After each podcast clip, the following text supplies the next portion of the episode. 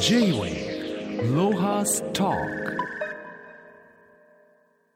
今週のゲストは株式会社リプロ代表取締役社長岡田健吾さんです。岡田さんよろしくお願いします。よろしくお願いします。岡田さんは1974年岡山生まれ神奈川大学国際経営学部卒業後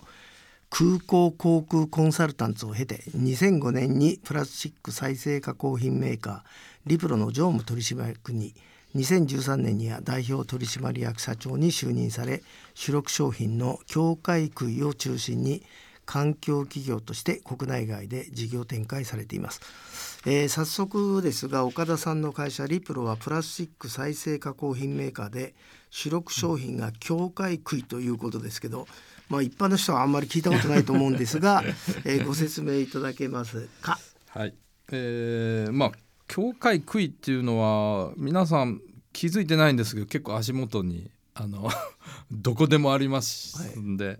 あの土地を分ける杭といいますかあの土地の境にある杭を境界杭といって私たちは、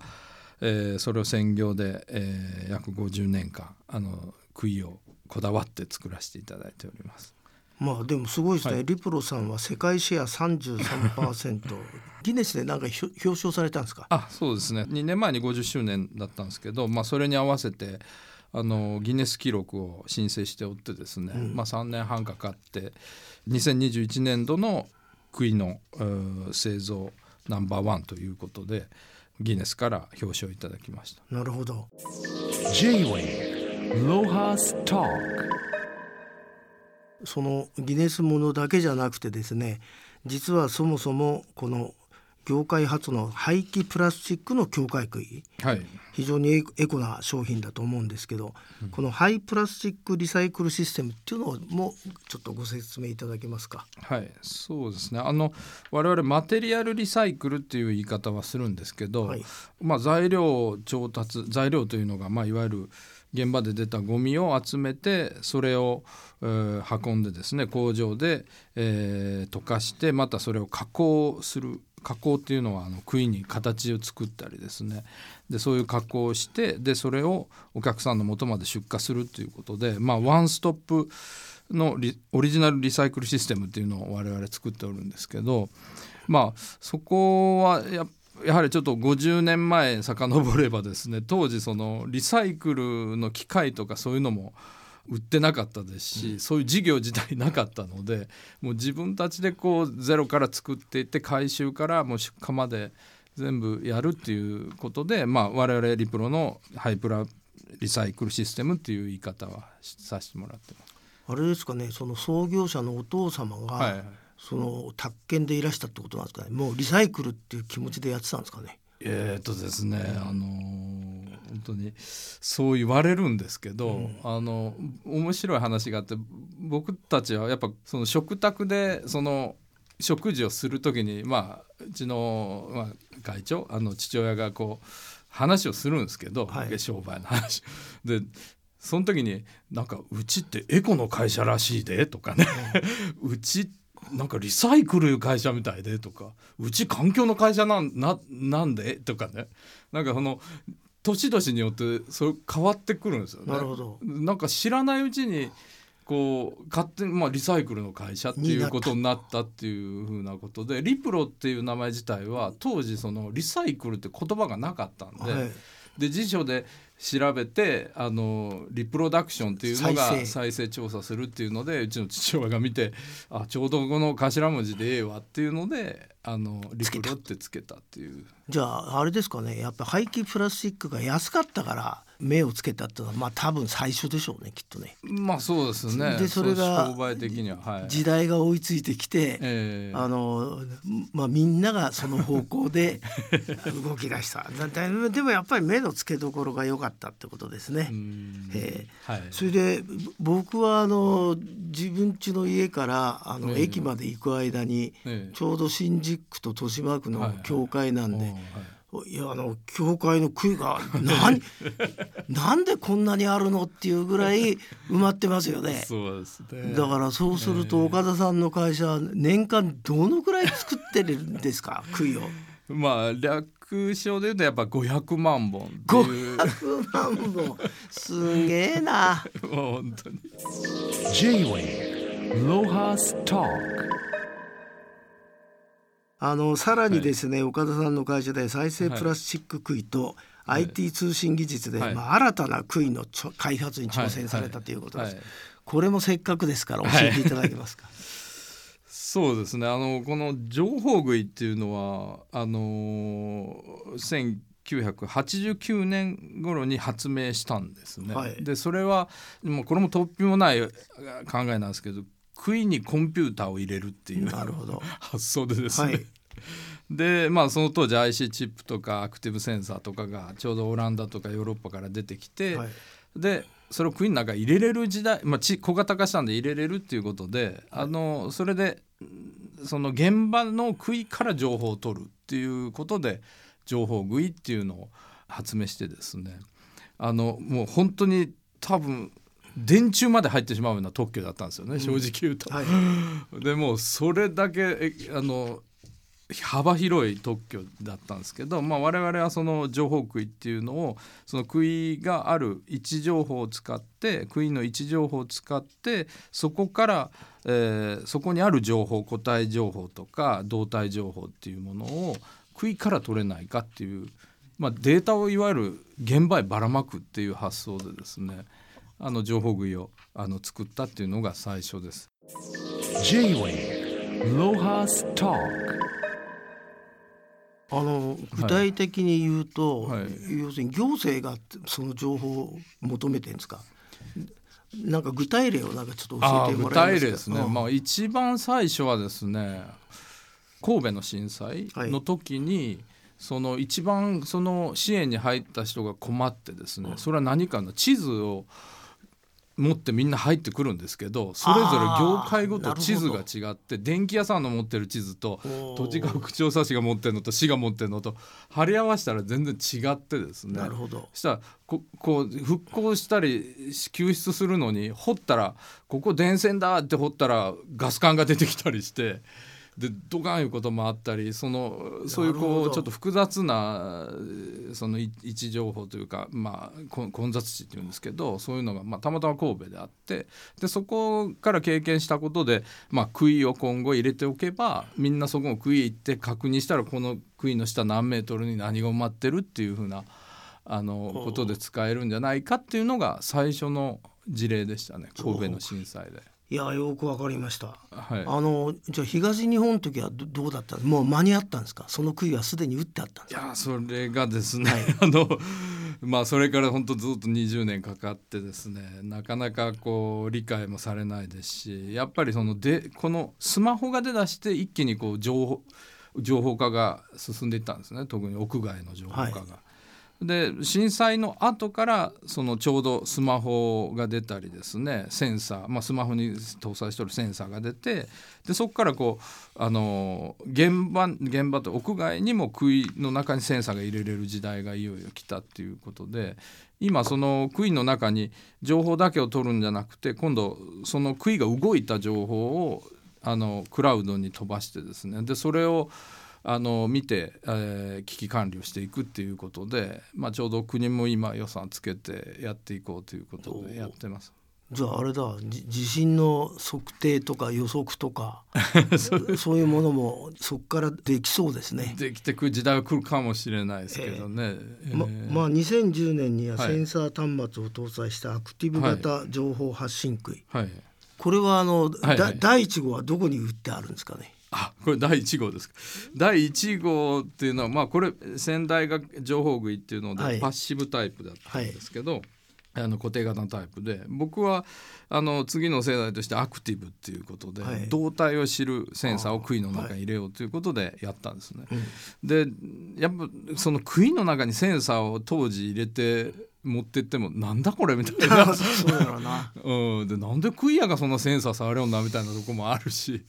でそれでまあこのクイ刺してたらすぐなんかあの使えますよと。あの何か考えてくださいって言ったら、まあ、当時その土砂崩れとか鉄塔の崩壊とか、はあのそういうのが出てきてあじゃあこれつここ使えるんじゃない？っていうので使い出してもらって今土砂崩れの方へあの進んでいってですね。なるほど。2011年以降は災害増えてですね。ああ要するにあれか。いまだに土砂崩れで亡くなる方がいるけども、要するにまあ余震があるわけですよね。ええあのずれたりなんかしだして、ね。だから危険度がわかるとか、はいああ随分役に立ちそうな気がしました。ありがとうございいやいや悔いはありがたい。ます。J-Wave Lohas Talk えーとまあ悔いの話ではい。どこまで広がるか心配してましたけど、ここにはい。一冊の絵本がある。はい。いやーこれはリスナーの方理解できないだろうな。たった一本の杭からこんな立派な絵本を作っちゃったんですね。タイトルは8,000キロを渡った杭オーカスくんこの原案も書かれたんだと思うんですけど岡田さんからこの物語をご紹介いただけますか、はい、うまあいわゆる杭一本がですね海を渡ってアメリカのシアトルオーカス島へ流れ着いたと。でこれはまあ普通に海ごみかもしれんですけど当時その震災があって瓦礫がちょうどアメリカにたどり着くっていうのが、まあ1年後ぐらいにたどり着くんじゃないかっていうことであの、まあ、アメリカ側は待ち構えてたのがあるんですね。それとまあそれを誰が処理するのっていうこともあってうそのちょっと海ごみにこう注目されてた中でそのたまたまテレビ局シアトルのテレビ局がその要は誰の責任なのこのゴミはみたいなこんなに私たち受けてみたいなシナリオで放送したがってたんですね。被害者意識でそうそうそうそうはいですね。でたまたまその仲良しのそのオーカス島の、まあ、リゾートなんですけど、はいそこのホエールウォッチングの船長に、あの電話してあのちょっとなんか来てない？って瓦礫来てない？みたいな。でいいもんないみたいなんで連絡したんですよ、はい。仲良しなんで。はい。そしたら船長が「いやこれあるよ」って言ってその杭を、まあ、3 0センチの杭なんですけど出してうん「これあるよ」って言って「え何これ?」って言ったら「いやこれ国土調査って日本の番号と名前が入ってる間違いないと。日本からの。そうそうでしたらもうテレビ局が「おこれはもう首取ったり」っていうので その杭をテレビのキャスターのお姉さんがもうこういう瓦礫が来てますよっていうまあので。証拠があるしねえや証拠だぜっていうのでもう今限りアップで映したんですよ。なるほどえーそれでその時に我々まあクイ、まあ、プロでやってるんで番号も分かるしクイの形状とか、まあ、金型のちょっと入り方とかいろいろあるんですけど、はい見たらあこれうちのだと。あ でそれでその伝票全部20年間めくり返して、うんそしたらあの和歌山の日高町からあはいシアトルへ行ってるっていうことで。なるほどあのでその杭がその旅したまあそれはたまたま震災で注目されてた、まあ、あの何かこう街をつなげるという、そういうシナリオを、まあ、アメリカ人が結構面白いねっていうのを発想してですね。でそれを表現するのに日本なんだろうって言った時にやっぱ漫画だなと思って それで漫画を作ってあの8,000キロ渡った杭っていうこととまあそういう杭たった3 0センチの杭もアドベンチャーじゃないですけどあのこう海外目指して渡っていって戻ってきたっていうことであの作らさせていただきました。J-Wave Lohas Talk まあでも普通そんな杭がアメリカに着いたことだけでですねはいこんなロマンチックな絵本は 考えないですよ。そうですよやっぱりちょっと岡田さんはあれだねロマン派だね。それでしかもさこの杭にだね、ええオーカス君って名前つけたの誰ですかこれ？これはねその最初そのシアトルのそのえー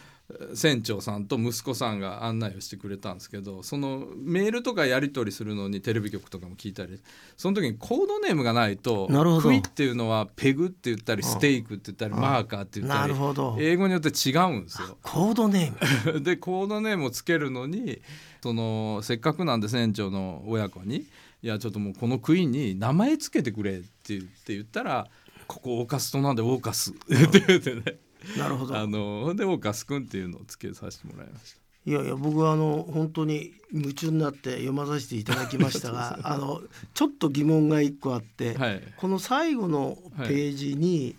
このオーカス君のこれうん現物ですよね、はいはい。が映ってるんですが、はい。この現物はい今元のところにまた刺されたんですか？それとも 御社にあるんでしょうか？えーそうですね。どこにあるんですか？あのーこのオーガス君は今。あの実は戻してるんですよ。あ戻してるんですけど、ははい。うちが全く同じレプリカをそこに入れて戻して、うん。本物はうちの会社にあるそうだよね。宝物みたいなもんだもんね。話としてはね。役所はそれであああの OK 納得してくれたまあ、市長も当時一生懸命やってくれたしん。でもそこへ戻すっていう行為あはやっぱクイアとしてもあやっぱりもう一回そのちゃんとしたクイを入れてほしいっていううん。また役割してほしいのがあって全く同じのを作ってなるほどあの入れてます。で。あれでもね中堅八個みたいな話だよね。J-Wave Lohas Talk まああの杭の話はまあいろいろ聞いてきたのですが、まあ話はもうまた岡田さんは変な人なんでガラッと変わるんですが、岡田さんが実行委員の代表となっている岡山発のロックライブプロジェクトリスナーはついてこれないんじゃないかな。中小企業ロック。これはどんなプロジェクトでいつ始められたんですか？はい。まああの中小企業ロックっていうのであの命名したのは私なんですけどやはりそのコロナ中でですねまあ我々経営側とか、まあ、企業も影響を受けて、まあ、ゴリ夢中の時がありましたし、はい。まあ、音楽業界もあのライブハウスとかですね、まあ、軽減されてたとこもあってでまあそのコロナっていうのの中でですね何かこうみんな不安不安不安になっていくんで何かもう元気になることをうんできないかなっていうのと逆言うとチャンスじゃないかなと思っほてその価値の転換が起きる相当なことが起きてるんでそれならもう今まで違う企業と音楽っていう全く違うものをこうくっつけてで何か新しいものができたらなっていうのででまあ自分がそういう音楽もやっておったんで、まあ、そのコロナ中はできなくなったんですけどやっぱりもしかしたら僕は会社もやってますし企業もやってるしあと音楽業界もそういう意味では少し知ってたのでそれをこうドッキングして新しい価値を、まま、真逆というかそれの融合で、あのー新しいものを生み出せないかなっていうことそれとまあ地方発信で今ならチャンスだと 東京じゃないですけど田舎の岡山から何かこう新しいことできるチャンスじゃないかと思ってあの始めたのが中小企業ロックというイベントでございます。J-Wave Lohas Talk これはあれですか？し初回っていうか第1回はいつやったんですか？はい、第1回は2021年もう真っ只中の中はあ。で、えーなんとかやりやりました。1回目のバンドは何個ぐらい揃ったんですか？1回目はですねでも2日間であいや8つぐらいですかね。あでも大したもんですね。まあプロの方も来ていただいたり、まあ、自分も出たりしたんですけど、えそれでその岡田さんの肝心なバンドははい。何人編成で、岡田さんの、えーポジションはえ何なんでしょう？そうですね。あの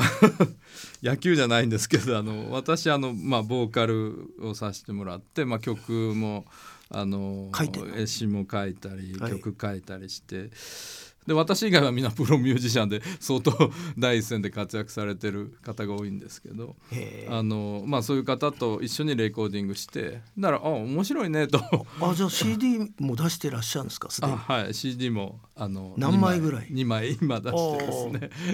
へーあのせっかくですから今年の開催予定の場所とか、はい。えー日にちとか、はい。えーちょっと詳細をあの教えていただけますか？はい、えー今年はですね来月11月11日土曜日岡山森の町の内にある OHK 岡山放送局クルンホールはにて1時半から、えーオープンで開催をする予定です。い、はい、まあそれではせっかく最後に岡田さんの一曲をちょっとかけましょう。はい、よろしくお願いします。えー曲はピーチスターズ岡田健吾と日本のバンドです。J-Wave Lohas Talk. でもやっぱりこのリプロの社長さんで、はい、まあ今大谷みたいにね二刀流とか ありがとうございます。もうに人間力がさ優れてきてるからさ いやいいいいんじゃないですか？人生2倍3倍生きるっていう。ね。実は岡田さんは音楽のこの業界ではロッキーと呼ばれてるともう好きなことばっかやってますね。まあそれはちょっとああのあ高校の時留学してて、はい。コロラド州で野球やってたんですよ、え、え野球もやってた？野球留学中に野球やおってて。父さんに感謝しなさいあなた、本当ですね。もう好きなことさせて。ロッキー山脈のロッキー。ロッキー山脈あのボクシングじゃないと。そうそう僕も。何個顔があるかわからない岡田さんは